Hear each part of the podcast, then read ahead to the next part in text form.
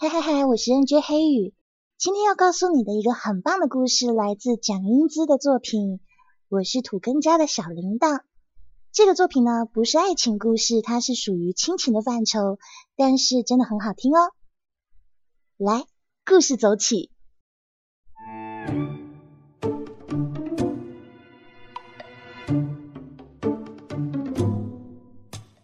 哟，这不是土根家的小铃铛吗？几年不见了，都认不出来了。我和夏威夷在超市里面买日常用品，一个熟悉的声音猛地在我耳边响起。我一回头，是同村的桂花婶婶。桂花婶婶怎么会来省城呢？啊，我在东堂呢，一个老师家里面呢，给她当保姆。她一定是平常难得遇到一个熟人。桂花婶婶话匣子一打开就合不上了，她继续说道：“哎呦，真是女大十八变呐！哎呦，漂亮的跟明星一样，还这么有出息，哎，都变成城里人了。哎，我说啊，土根真是好福气。哎，这你男朋友吧？多俊呐，天生一对啊，天生一对。”好不容易等到桂花婶婶终于说：“，我要回去做饭了，小铃铛，再见。”这个时候我才松下一口气。可是他刚一转身，夏威夷就对我做鬼脸说：“啊，小铃铛，真好玩，以后我也叫你小铃铛。”我红着脸说：“夏威夷。”你再说，我就不理你了。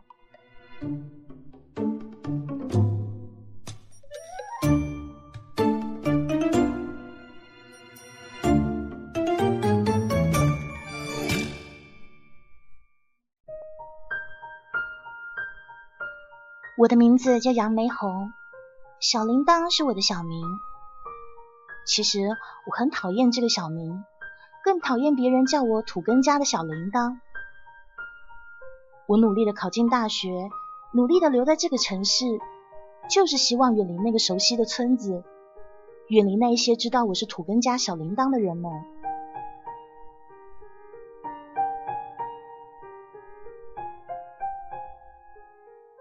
我的父亲杨土根算得上是村里的名人，无论是哪家收媳嫁女，都要请他合生辰八字；无论哪家做红白喜事，都要请他挑日子。无论哪家建房子，都要请他选宅基；无论哪一家死了人，都要请他去选坟地；甚至无论哪一家的小孩受了惊吓，都要请他施仙水驱鬼。可是这些并不能说明父亲在村里有多高的地位。人们当着他的面恭敬的叫他半仙，背着他的面却叫他瞎子。父亲八岁的时候患了眼疾，因为那时候没有钱治，所以双目失明了。他十二岁的时候就开始跟人家学算命，四十岁的时候才结婚。妈妈比他小三岁，也是瞎子，一出生就看不到东西。结婚四年后，我出生了。让他们万分欣慰的是，我有一双明亮又美丽的大眼睛。中年得女，父母自然是心尖尖般宠着。从我生下来以后，妈妈几乎就不出门，专心的在家里面带我。而爸爸呢，也减少了四处奔波的时间，大多数时间都在家里面守着我。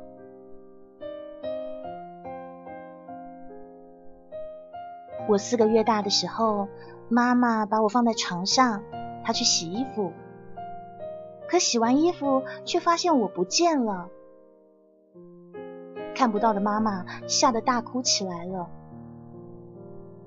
邻居们跑过来，在床底下找到了依然熟睡的我。后来爸爸听说了这件事，第二天他就去县城里面买了一对小铃铛回来，系在我的两只小脚丫上。只要我一动，小铃铛就发出清脆的叮当声。这样子，无论我爬到哪个地方，他们两个都可以准确的找到我。我的名字也诞生了，所有的人都叫我小铃铛。童年是单纯的、快乐的。爸爸从别人家回来，总会带一些花生啊、糖果啊之类的礼物。我只要看到他的影子在村头出现，就会跑过去迎接他。趴在爸爸的背上，我一边吃糖果，一边指挥他往前走，告诉他哪儿有坑，哪儿有石头。当然，有时候我也会小小的恶作剧一下，看着爸爸在我的往前、往前这样的指挥下踩进一个大水坑，溅得满身都是泥巴。然后我会笑得前俯后仰，爸爸呢会假装生气，把我从背上放下来，做事要打我屁股。我从他的手中挣脱，跑出好远，一边跑。一边喊：“来，来追我啊！追不上吧？”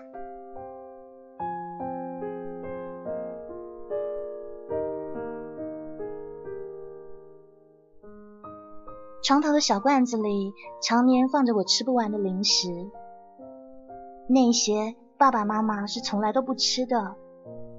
他们跟我说：“大人不吃零食啊，只吃饭菜。”可是，就算是饭菜，他们也只挑青菜吃，总是把鸡啊、蛋啊、肉啊这类的东西夹到我碗里面。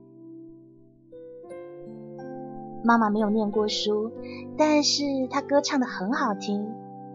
听人说，在我出生前，妈妈常常和爸爸结伴出去卖唱，一把二胡伴奏，夫妻两个人一唱一和。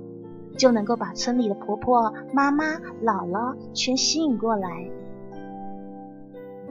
在家的时候，只要几个女人聚在一起，大伙儿就会起哄，要求我妈妈唱歌，然后妈妈就会亮着嗓门唱，我呢在一旁也学着唱，奶声奶气的，口齿不清，引得大家哄堂大笑。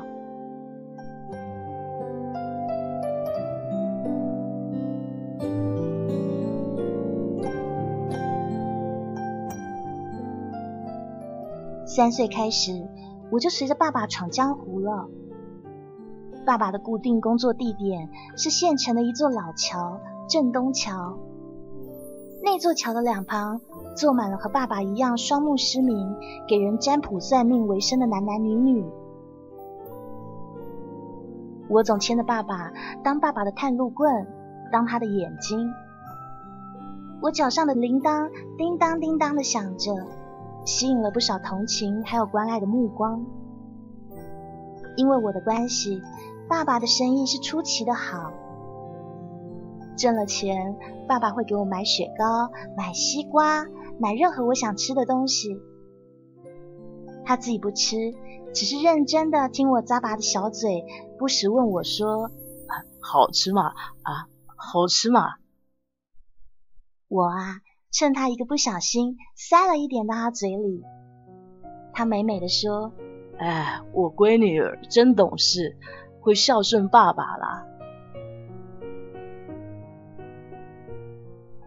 在我四岁的时候，我差点被人贩子拐走。那天我看到一个小男孩在吃蛋糕，于是我叫爸爸去给我买。爸爸要我坐的别动。自己去了对面的超市，我坐了一会儿，就跟着一个卖金鱼的老爷爷走出了好远。这个时候，一个中年男人走过来说：“哎，小丫头啊，你爸爸在找你啊，我带你过去吧。”然后他带着我上了一辆摩托车，飞跑起来。那时候的我察觉出不妙，开始哇哇大哭。我一面哭一面喊着：“我要爸爸，我要爸爸！”也许是我的哭声太大，引起了路人的注意。那个人肉贩子半路上就把我抱下了车，自个溜了。我在路边无助的哭，一位好心的叔叔问我说：“我是从哪来的？叫什么名字？”我不会说，只会哭。于是呢，那位好心的叔叔带着我到了警察局。结果一进门，我就看到爸爸满脸泪水的坐在那儿。我叫了一声“爸爸”，然后我就扑了过去。爸爸搂着我，仔细的摸我的脸、我的手、我的脚，他生怕我有什么闪失。然后他把身上的三十多块钱掏出来，一定要交给那位好心的叔叔。不过好心的叔叔他也没要钱，只是教育爸爸，告诉爸爸说，小孩子要告诉他自己住在哪里，家长叫什么名字，这样万一走失了，人家也容易帮他找到家人啊。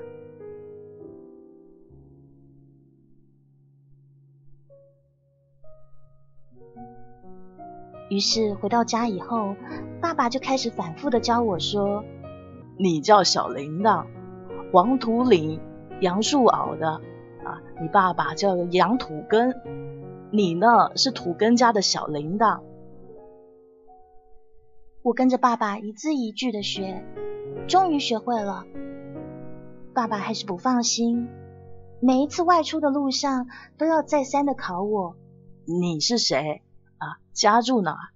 叫什么名字啊？我脆声的回答：“我叫小铃铛，黄土岭杨树坳的。我爸爸叫杨土根，我是土根家的小铃铛。”然后爸爸就满意的点点头说：“哎，记好了，呃，不要忘了。”不会忘了。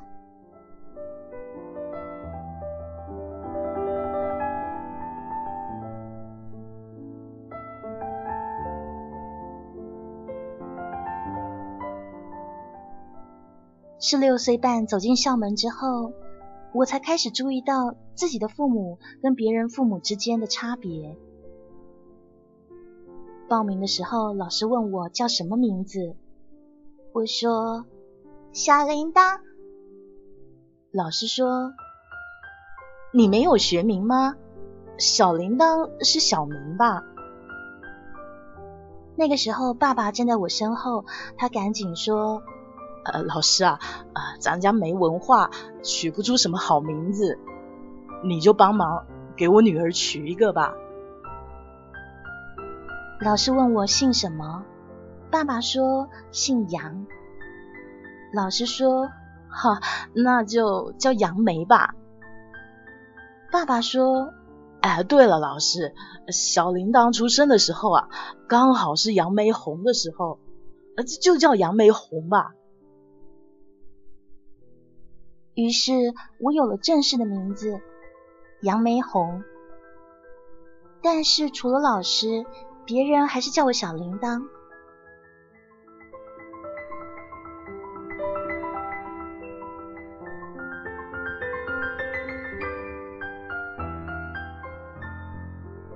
有一回，老师带我们做游戏，击鼓传花，花到了我的手上，鼓声就停了。老师要我表演一个节目，我就唱了一首妈妈喜欢唱的《十月探妹》。那个时候，同学们都听得津津有味的，可是老师却皱起了眉头。我唱完以后，老师问我是哪儿学来的，我就说是我妈妈教我唱的啊。老师说以后不许再唱这样的歌了。他说：“这样的歌小孩子不能唱。”那个时候，我觉得特别的委屈。后来才知道，那些歌唱的都是男女偷情的内容，是很不健康的。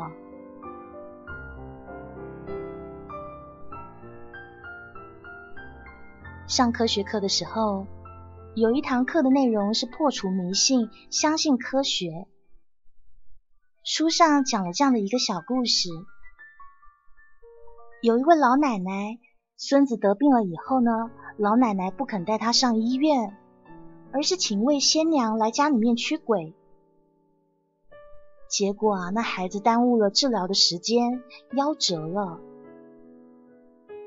老师讲完课以后，就请全班同学说说周围一些相信迷信的例子。结果几乎所有的孩子都拿我爸爸举例，他们说他们生病了，请我爸爸给他们下茶。他们家的房子因为我爸爸说风水不好，家里面呢准备另建。他们的哥哥姐姐跟谁跟谁好，可是因为我爸爸说八字不合，家里面就逼着他们分手。我做梦都想不到。我一直引以为傲的爸爸，居然是这样的罪恶滔天。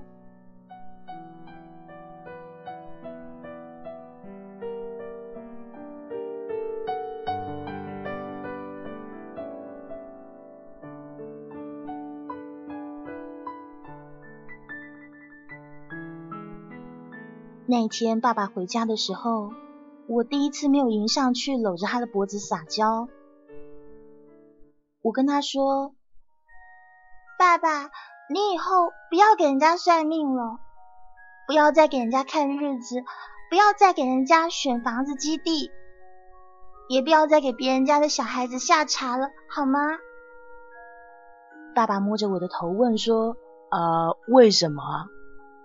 老师说这是封建迷信，是害人。爸爸着急的说。谁说是封建迷信啊？啊，爸爸有证书的，县佛教会发的，爸爸是会员，受法律保护的。法律上说，公民有宗教信仰自由啊。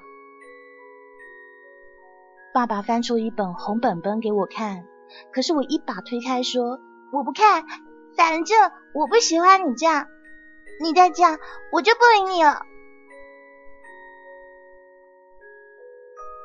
爸爸沉思了好久，第二天还是出门了。我没有牵着他的棍子送他上车，我不愿意再当他的眼睛。我开始害怕那些落在我身上的或怜悯或嘲讽的目光。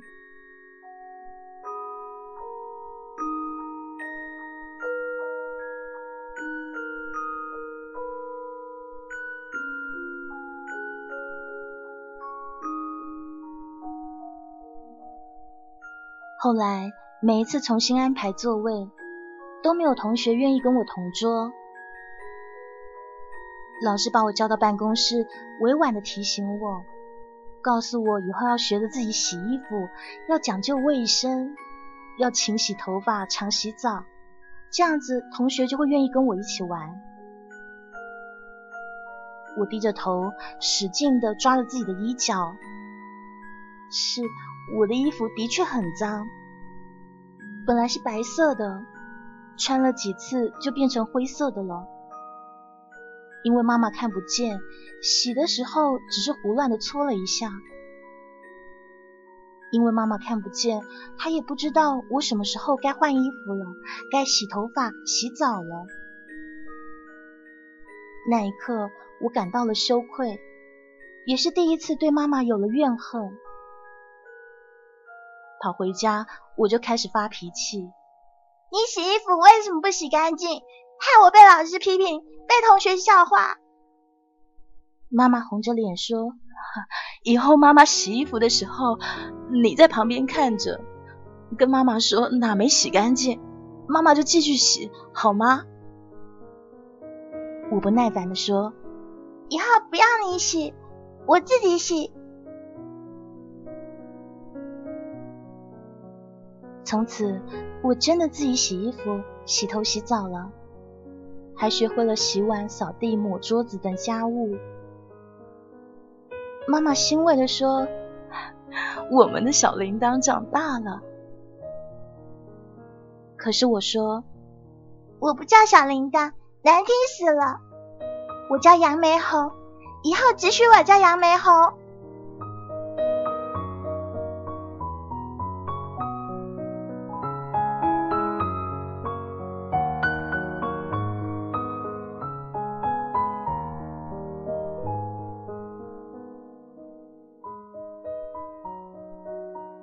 确实长大了，可是童年的快乐也随我的长大离我而去了。十来岁的孩子在一块最容易发生纠纷了，而只要我跟谁吵了几句话，他们就把我的爸爸妈妈扯出来骂。有一回是跳房子，女伴踩了线，却不愿意停下来。我说：“你踩了线，该我们跳啦。”结果他破口大骂说：“我哪踩线啦？你没长眼睛啊？你父母是瞎子，你也瞎了吗？”我和他打了一架，从此他就网罗班上一部分同学孤立我，故意在我面前拿着一根棍子学我爸爸妈妈的样子走路，甚至在课堂上他们都不放过戏弄我。有一回老师要大家用忙组词再造句，结果有个同学站起来怪声怪气的说：“瞎忙，小铃铛的爸爸妈妈。”总是在瞎忙，然后大家看向了我，瞬间哄堂大笑。我拿起了文具盒，狠狠的朝那个同学的头上敲了过去。那个同学的头上立刻起了一个大血包。他妈妈闻讯后冲进教室里面，指着我的鼻子骂说：“小畜生，知道你们家土根跟菊花为什么瞎了眼吗？”就是前世造了孽，这辈子啊不做点好事积点德，小心世世代代都给瞎下去。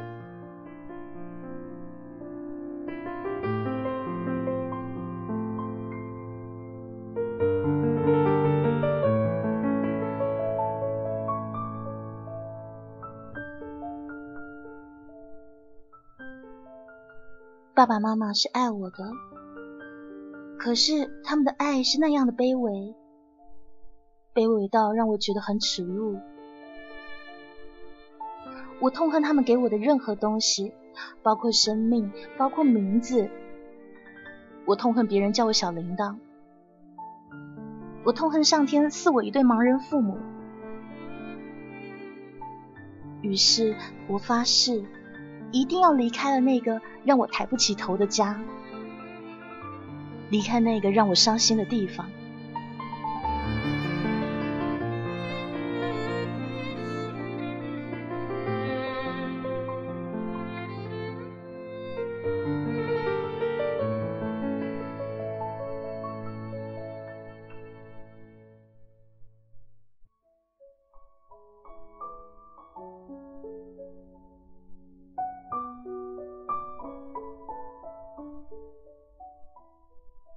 和夏威夷相识是在一次产品推销会上，相互做过介绍以后，他笑着说：“你的名字啊，真是标准的雅俗共赏啊！只看前面两个字杨梅，哎，挺雅致的，呃，后面突然加了一个红字，就俗到家了。”我在乎夏威夷的看法和想法。在这座陌生的城市里面打滚了五六年，我希望拥有一段爱情，拥有一个自己的家。那天，我打电话回家，直问爸爸：“你的眼睛又看不见，你怎么知道我出生的时候是杨梅红的时候啊？”爸爸说：“你妈怀你八个月的时候，她特别想吃杨梅。”我一个村子一个村子的找，啊，我给别人免费算命，他们送我杨梅。那个时候啊，杨梅还是青的，特别酸。他们告诉我，还得等一个月，杨梅就红了。一个月后呢，我再去换杨梅，你就出生了。我咬着嘴，再也说不出责备的话。哪对健康夫妻为子女做的牺牲能超过我父母啊？可是我的报答却是公式化的，每个月三百块钱的生活费，逢年过节打个电话回去，也没有什么话好说，就是挨个的骂他们，训他们，叫他们不要在外面低三下四的算命卖唱了，吃的穿的不要太节省了。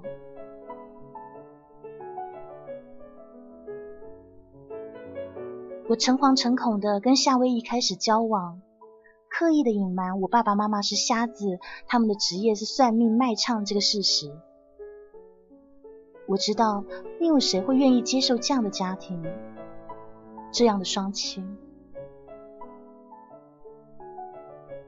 于是，当夏威夷反复的追问我为什么叫小铃铛的时候，他还猜我的父母是不是知识分子，能给我取出这样有趣又好听的小名。夏威夷问我什么时候可以带他去见见我的父母，我沉默无言。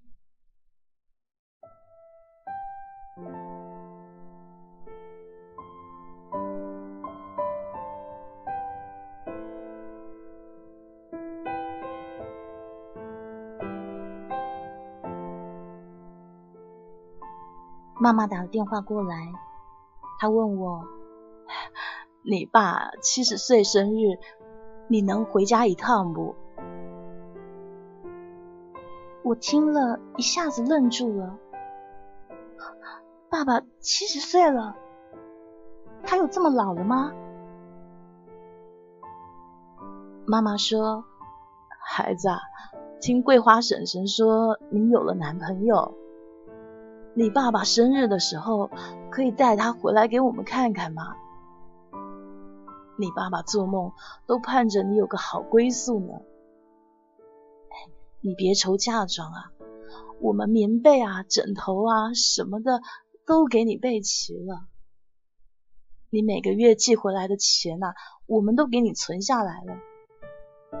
你爸爸还另外给你存了两万块钱，可以让你风风光光的嫁了。我听了，沉默着。妈妈继续说下去：“只是你爸爸的身体啊，大不如前了。最近呢，话也说的少了，天天把你小时候带的那两对小铃铛啊带在身边，不时的摇一摇。唉，真的是老了。”我颤声的问。那他还出去算命吗？妈妈说不去了，早就不去了。人家问他为什么不去算命了，他说小铃铛不让去，让他在家享清福呢。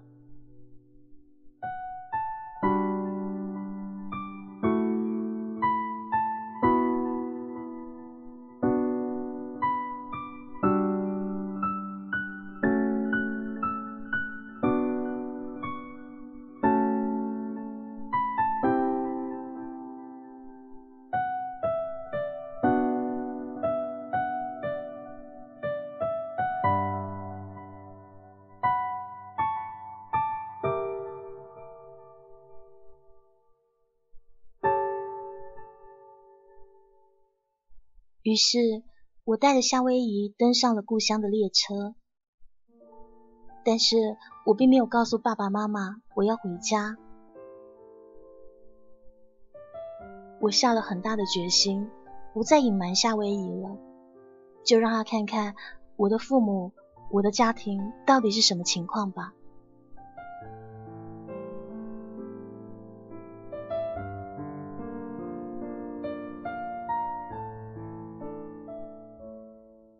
在县城转车的间隙，我带着夏威夷在街上走了走，然后经过一家超市门口，发现那儿围了一大群人。我凑过去一看，瞬时浑身的血液一下子涌上了头顶。我看到我爸爸坐在一条长凳上，一边拉二胡，一边出神的唱的那些古老的情歌。四年不见，他苍老了很多，头发差不多全白了。也对，他都七十了。夏威夷不明所以，在旁边说：“哎，别看了，还要赶车呢。我立在原地一动不动，也没有回他。这时候，爸爸对路人说：“有喜欢的捧捧场，啊，我这里有录音磁带，五块钱一盒。这些歌啊，曾经被当作黄歌，现在听说成了文化遗产。有好多艺术家还在搜集整理。”准备出集子呢，买回去放了个几年，说不定成文物了。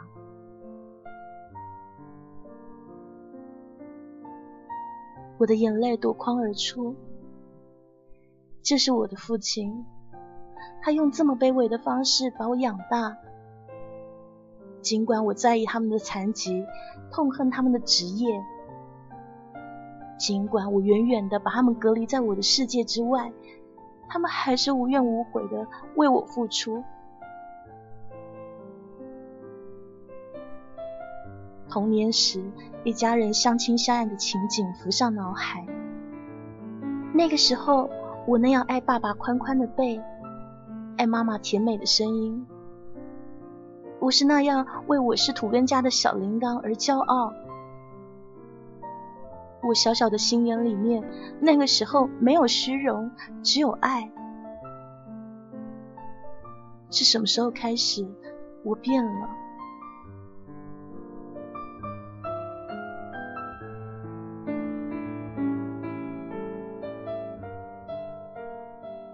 爸爸没有卖出他的磁带，城管来了，粗暴的驱使他。爸爸一边说着求情的话，一边手忙脚乱的收捡自己的东西。有一盒磁带掉到了地上，眼看就要被人踩到了。我急忙的挤开人群，冲过去捡了起来，然后递到爸爸的手上。那个时候，爸爸一定觉得很奇怪。是谁在这个时候会帮他一把呢？他警觉性的侧了耳朵听了听，开口问说：“啊，你是谁啊？”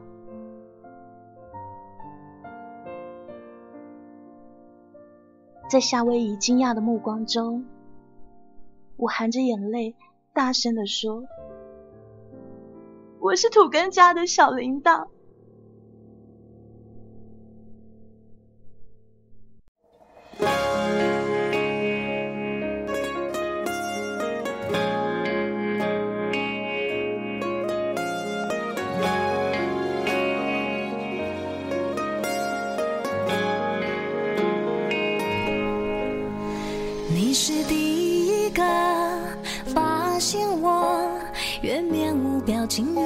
是心里难过，所以当我不肯落泪的战斗，你会心疼的抱我在胸口。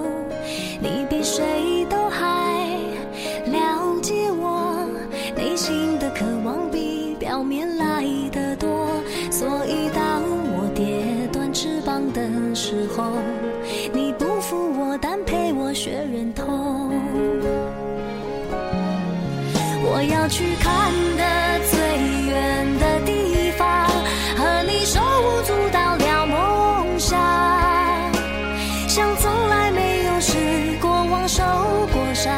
相信。